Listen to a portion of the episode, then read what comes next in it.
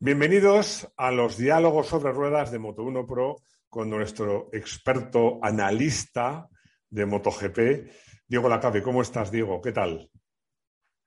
¿Qué tal? ¿Qué tal? Gracias cabeza para todos. Aquí estamos un lunes más. Bueno, un lunes, pero no un lunes más, porque han sido los últimos entrenamientos antes de que empiecen las cosas de verdad. Pero antes me permites, Diego, que cuente que tenemos un par de cosas una no tan buena, pero la buena es que tenemos, tenemos patrocinador que es Comovi y además te quería contar que cuando ponemos estos localizadores GPS, todos los motoristas estamos preocupados porque eh, nos, chupa la batería y, puede incluso que lleguemos a arrancar la moto y no tenga batería si mucho tiempo parada. Y Comovi tiene una ventaja, tiene una batería propia que tiene una autonomía de un mes, pero es que además esa batería se recarga no cuando la moto está parada, sino cuando estás, estás usando la moto y hay un excedente de carga del generador de la moto a la batería de la moto, es cuando carga como vi. De esa forma tienes dos tranquilidades. Una, que no te quedas sin localizador GPS si te roban la moto. Y dos, que no te va a chupar la batería de tu moto. ¿Cómo lo ves? Bueno, fantástico. O sea, tecnología sostenible 100% para la moto. Bueno, yo, no lo hubiera dicho mejor, no lo hubiera dicho mejor. Oye, pero antes de empezar a hablar de lo que más nos gusta, que es de, motos, de entrenamientos, de las posibilidades que tiene Mar, del título que has puesto, que has puesto tú, vaya por delante. Bueno, sí, sí, sí. Luego, lo explicamos, pero vamos a hablar del maestro. Para, para bien o para mal, que siempre lo pones tú. Yo me voy a poner un poco serio, un poco triste también. Eh, luego me dicen que tengo manía el día 13, pero ayer, día 13 de febrero de 2022, ha fallecido una persona que aparte de, muy querida por mucha gente y admirada, pues yo creo que ha sido quien ha inventado, quien ha inventado la información y el periodismo de motor en España. Me refiero a Luis, que tengo aquí el libro, yo sé que tú lo tienes también. sí, sí, no, el, mío está por ahí detrás, el mío está por ahí detrás. Y he dicho eso, que teníamos que hablar del maestro. O sea, bueno, en tu caso, que es el que más vas a, hablar de él, porque, bueno, pues eh, te criaste en su regazo, pero yo soy la siguiente generación que lo veía eh, ya directamente como, como, pues eso, como, como un dios, como un dios. Y fíjate, pena sí, pero a la vez celebración de un tío que ha llegado a los noventa y tantos, si no me, si no me equivoco, eh, escribiendo poesía, mm, con la cabeza perfecta hasta el último día. Y bueno, pues es yo creo que, oye, eh, cuando alguien de esta categoría se va, eh, no toca llorar su muerte, sino celebrar su vida. Yo iba a leer la dedicatoria que me hizo, pero me veo incapaz de hacerlo sin emocionarme. Así que lo único que voy a decir es, eh, hablé ayer con varios de sus hijos y lo que me dijo uno de ellos, Isaac, es algo que tiene toda razón, que, en cierto modo lo que acabas de decir. Eh, bueno, Luis, que eh, la persona ha fallecido, pero, pero su, legado no. En, cada, en este podcast, en cada línea que escribimos, todos los, los que él nos dio la oportunidad de, vivir de este mundo maravilloso del periodismo de motor, cada línea que escribimos, cada palabra que contamos, cada vídeo que hacemos, es un homenaje a, a, a Luike. Y yo simplemente, pues, decir que es una persona que tenía un enorme cariño, pero sobre todo a la que tenía un respeto y una admiración infinitos y a la que nunca fui capaz, por mucho que me insistió él, de llamarle de tú. Yo siempre llamé de usted y para mí era el jefe y seguirá siendo el jefe, este donde esté. Es que además, fíjate, ¿eh?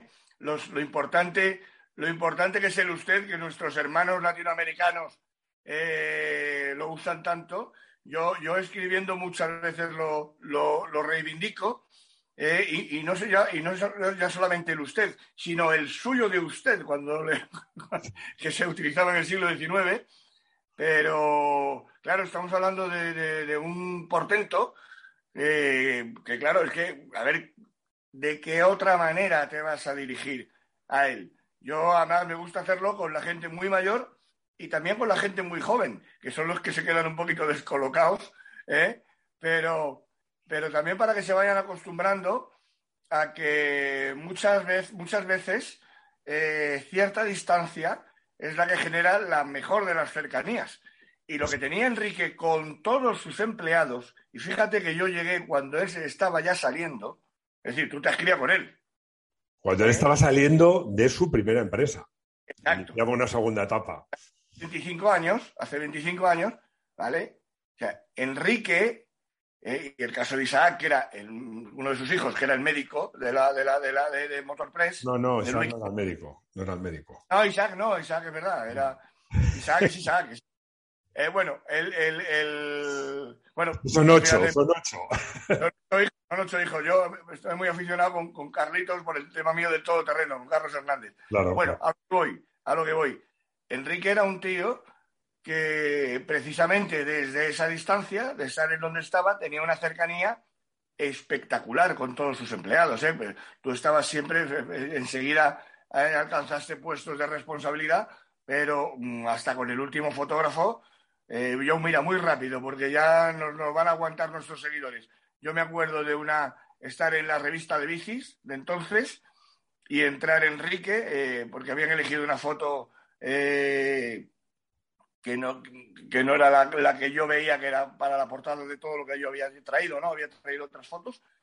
Y entonces Enrique entra, tiró la revista al suelo así y, le dijo al entonces director, a Julito, que luego te acordarás de él, a Julio Vicioso, esta, esta portada no vende revistas.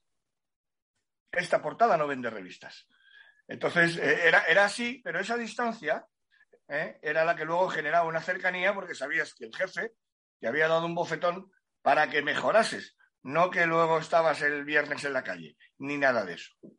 Yo te debo decir una cosa, realmente cargos de responsabilidad ocupé ya en la etapa post-Duque, porque la etapa de Luque pues, pues era o probador o jefe de pruebas, es, o poco más. Bueno, jefe, de pruebas es un buen cargo de responsabilidad. Y además, de según qué revista, la verdad que era un cargo importante. He dicho responsabilidad, no dirección. Sí, sí.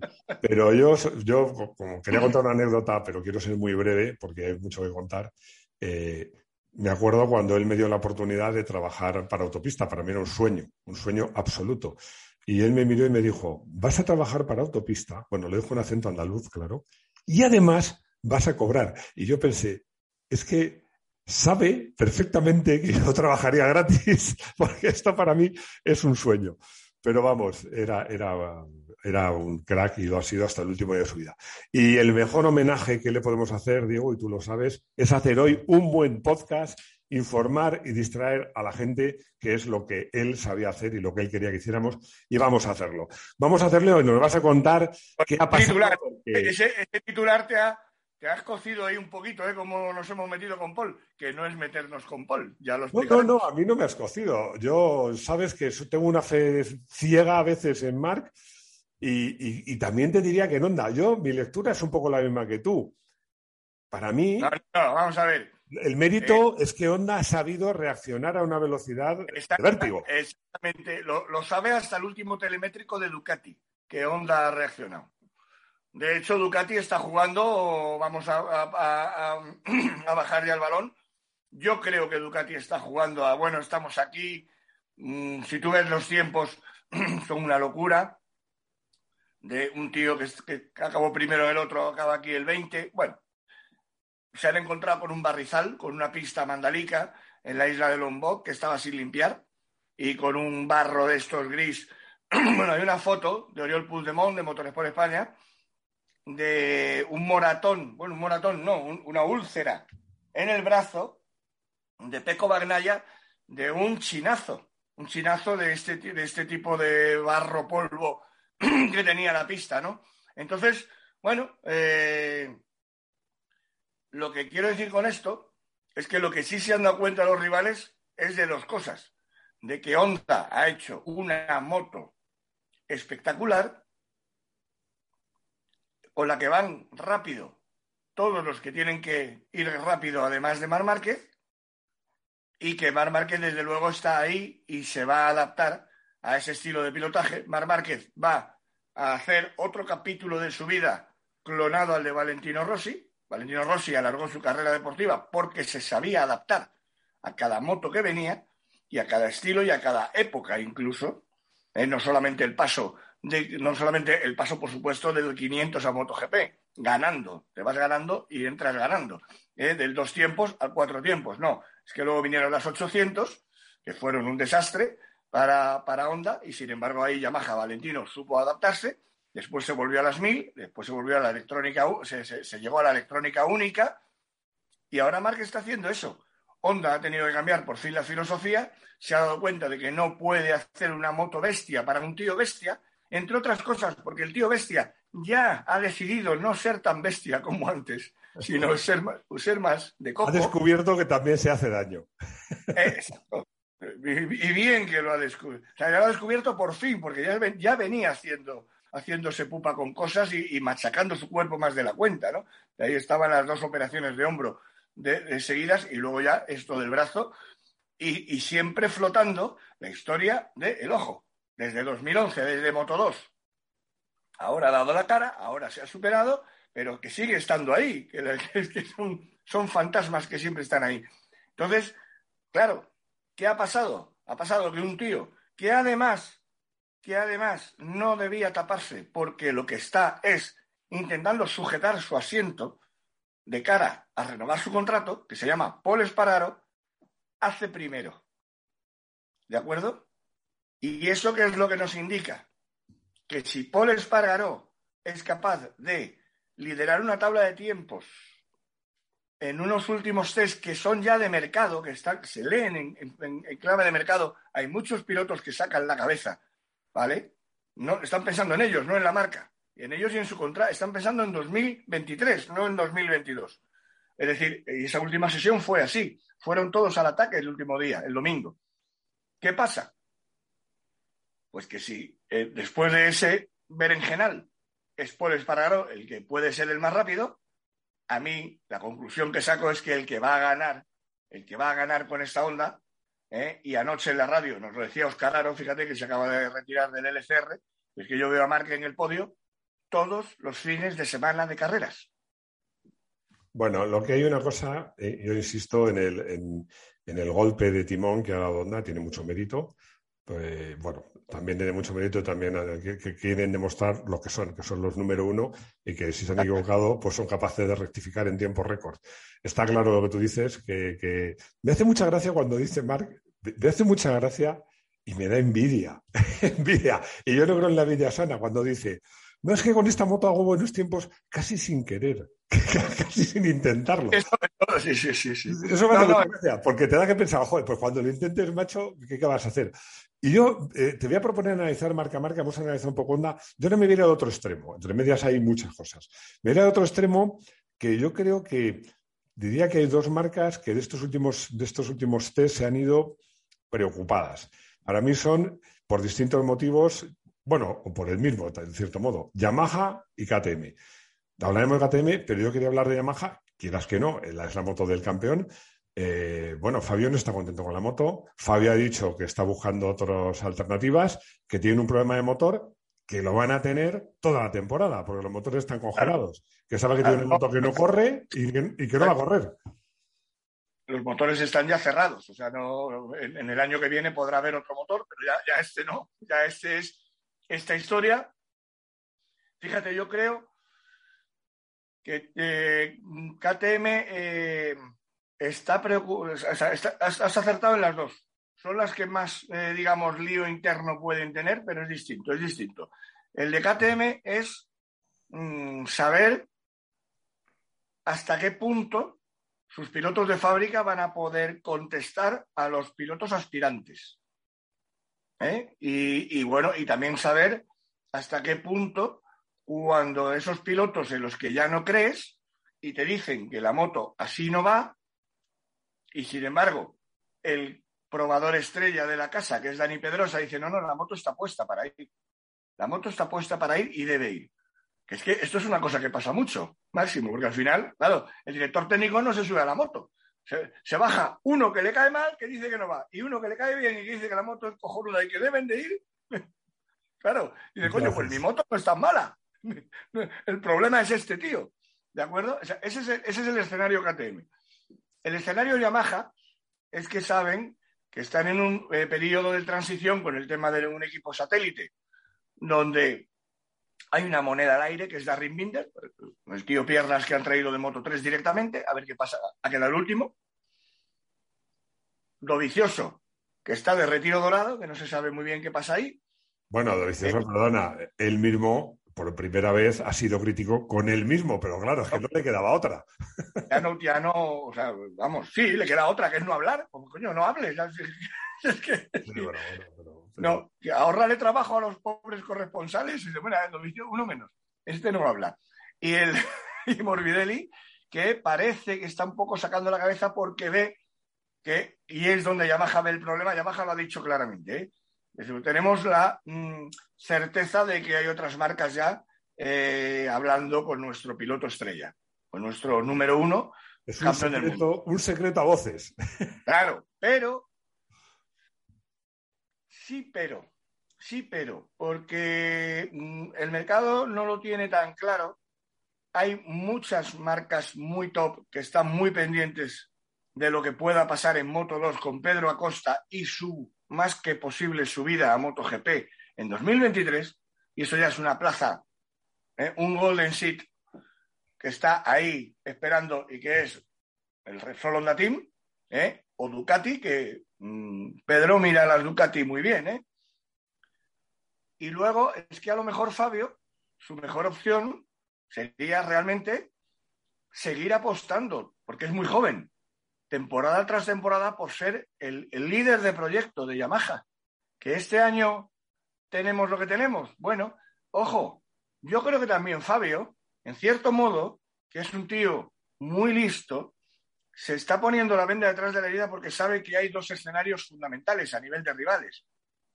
La bestia ha vuelto con una bestia de moto, que es Honda y Mark, importantísimo, y Ducati va a seguir estando ahí.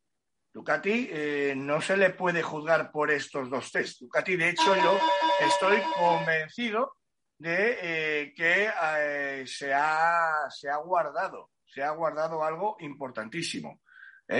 Entonces, bueno, pues esto es un poco lo que, lo que hay. Bueno, lo que hay es un poco lo que hay, porque luego vamos a seguir hablando, porque tenemos otras dos marcas que tienen motivos para irse contentas, a mi modo de ver. Suzuki ha dado un paso adelante. Para mí está claro que Suzuki ha dado un paso adelante en su moto y en su motor. Y además los pilotos están razonablemente contentos. Alguien te, busca, tiene. Yo creo que es Paul.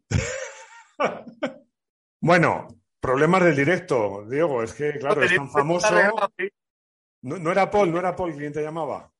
No, y no, no, y no era Fabio, que estábamos con Fabio y con su agente que está el tío como loco eh, a ver, yo te digo, yo creo que Paul, eh, que yo creo que Fabio, Fabio eh, sabe que es un tío muy listo, que es lo que decíamos antes, se está poniendo la venda antes de la herida y está mm, diciendo, ojo, que, aquí se están tapando algunos, me voy a tapar yo más que nadie. Entonces, esa es, para mí es una especulación made in la cabe de lo que puede estar pasando, porque desde el punto de vista de mercado, o hay una revolución una revolución. Mm, o yo creo que Fabio, su mejor opción, desde luego, es renovar, piloto número uno, jovencísimo, con muchísimos años por Ojo, Yamaha.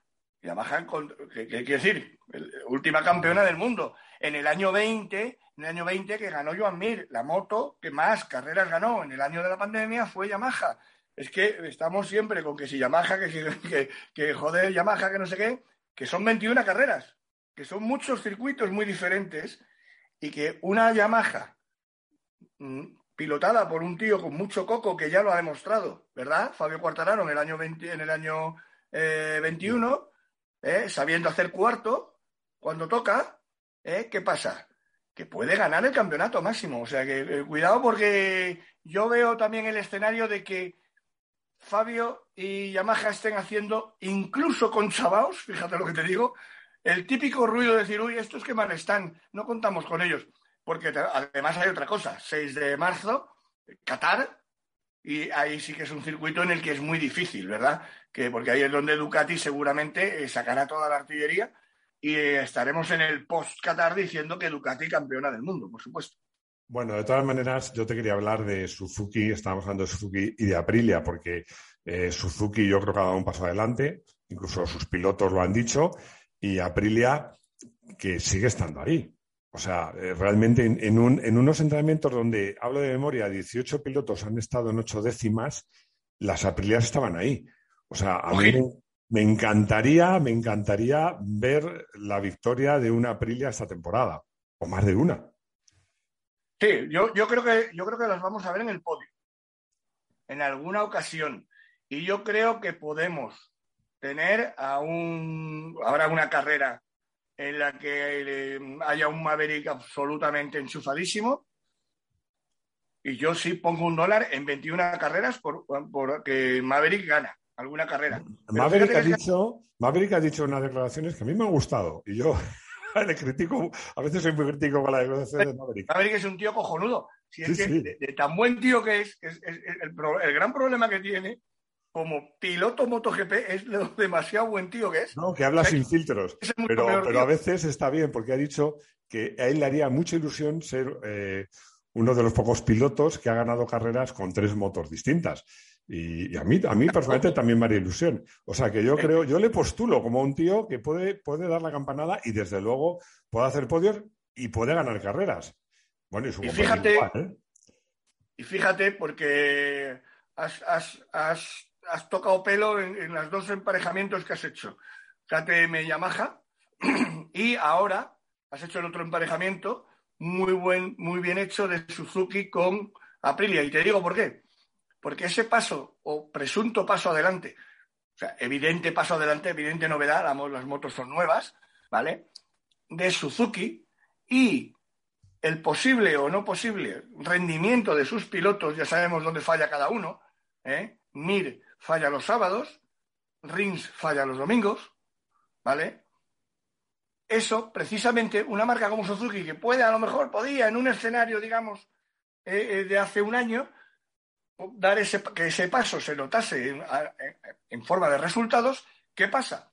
Como has puesto a Aprilia al lado, que también ha dado un paso muy adelante y tiene a dos cracks, ¿eh? y que sí que se quieren comer el mundo también, ¿vale? ¿Qué pasa? Que a lo mejor tenemos a Aprilia comiéndole la, tostada que podía comerse Suzuki. No sé si me he explicado. en el sentido de que, claro, de que Aprilia le puede aguar la fiesta a lo que podría hacer Suzuki. Y si vemos a, y si vemos a, Aprilias en el podio y a Maverick en alguna en lo más alto del podio, guau, ¿eh? ¿eh? Lo haréis sería su primer gran premio ganado. Pero es que Maverick es un tío que sabe ganar carreras. Sabe lo que es ganar carreras. Entonces, Claro, cada vez que veamos a una Aprilia en el podio y no esté una Suzuki, sabremos que están ocupando el lugar que podría haber ocupado esa Suzuki. Bueno, es que yo tengo una cosa muy clara, que una de las cosas que hace grande a este deporte, que va a hacer grande esta temporada, por encima de otras temporadas y por delante de otras disciplinas, y aquí estoy hablando, no, no, no lo disimulo, de la Fórmula 1, es que ganar una carrera está caro, caro, carísimo. Subirse al podio está caro, caro, carísimo. Pero quedar décimo está caro, caro, caro, carísimo. Porque es que hay un montón de motos muy buenas, porque estamos hablando, no, la Yamaha, bueno, la Yamaha van como disparos, que corren un poquito menos en la recta, pero por las curvas van fantásticamente, cuidan las ruedas, son motos ganadoras en muchos circuitos. No, la GTM no va bien, la GTM fue una sorpresa, las Suzuki están ahí, las Aprilia han parado de mejorar, las Ducati siguen siendo la referencia. Honda da un paso de gigante, todos los pilotos unos porque tienen hambre, porque tienen que demostrarlo, otros porque quieren asegurar su, su, continuidad. Este campeonato, quedar décimo, quedar décimo, vamos, va a requerir dejarse la vida, dejarse la vida, como hemos visto en estos entrenamientos. Yo, mi conclusión para mí sería es que nos, nos enfrentamos, salvo que Mar saque el martillo y empiece a ganar todas las carreras y, arrase, pero probablemente al campeonato más bonito de los últimos años, seguro. Sí, sí, sí, sí. No, no, fíjate, mm, eh, eh, espero que no, que no hayamos tenido un misunderstanding con el titular. ¿eh? Es Paul vuela hoy, Mark ganará mañana. Ganará mañana no es arrasará. Mark, yo creo que es el más firme candidato al título de este año. Si no tiene ningún contratiempo gordo, ¿de acuerdo? Pero con una eh, rivalidad, con una competencia muy... Lo que yo no veo es que volvamos al 19, que fue el récord de la historia de puntos. No sé si fueron qué barbaridad de puntos que, que, ganó Mark el título con diferencia del segundo, ¿no? Lo que yo ya no veo, lo que no veo por de ninguna manera, y espero no equivocarme, es una deserción de los rivales. Es más, creo que hay rivales, y aquí me estoy acordando de Jorge Martín, que es otro de los que va a por ese asiento de Ducati que probablemente ya haya perdido Miller. Y, eh, oye, es que mm, de verdad, estos tíos que ya llevan dos años, mm, un año entero y el año pasado mm, con un Márquez menor, cuando vean a Márquez en la pista no se van a asustar. O sea, van a ir ahí. yo te hago una reflexión. Eh, por supuesto, Márquez, por supuesto, va a tener rivales muy, muy, muy, muy duros en cada carrera. Pero el problema o la ventaja, según desde el punto de vista de que lo mires, puede ser que esos rivales puedan ser distintos. Porque aquí el problema es que un campeonato tan largo, como demostró Mir en el año 20, que no era tan largo, pero por otras circunstancias, la regularidad es la que manda. El piloto que va a ganar, seguro que estás conmigo, el piloto que va a ganar este mundial es el que esté con regularidad en los puestos de cabeza, aunque no machaque. Y ahí es donde creo que Márquez tiene una ventaja y te diría que por la experiencia que tiene de este año pasado, cuartararo. A ver los demás. Exacto, exacto. Y vamos a ver si esa regularidad, porque te recuerdo que hay un diálogo sobre ruedas del verano pasado que titulamos eh, peco a buenas horas. Efectivamente. claro, pues, pues peco es que tiene la obligación, pero vamos a ver si tiene esa consistencia. Es que ese es el tema.